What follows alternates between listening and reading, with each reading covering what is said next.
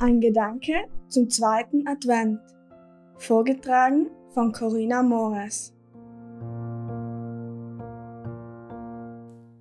Ich selbst weiß aber, dass eine Gemeinschaft nicht frei von Fehlern, Streit und Unstimmigkeiten bleibt. Und je besser ich mich in meiner Gemeinschaft fühle, desto schlimmer fühlt sich eine Missstimmung an. Weil genau jene Menschen ja wissen müssten, was ich mag und schätze und was eben nicht. Daher gehört es zu einer jeden Gemeinschaft zu verzeihen.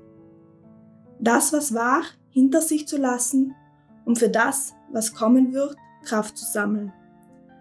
Auch wenn es bei den wichtigsten Menschen schwerfällt zu verzeihen, sind sie es doch, die es am meisten verdienen.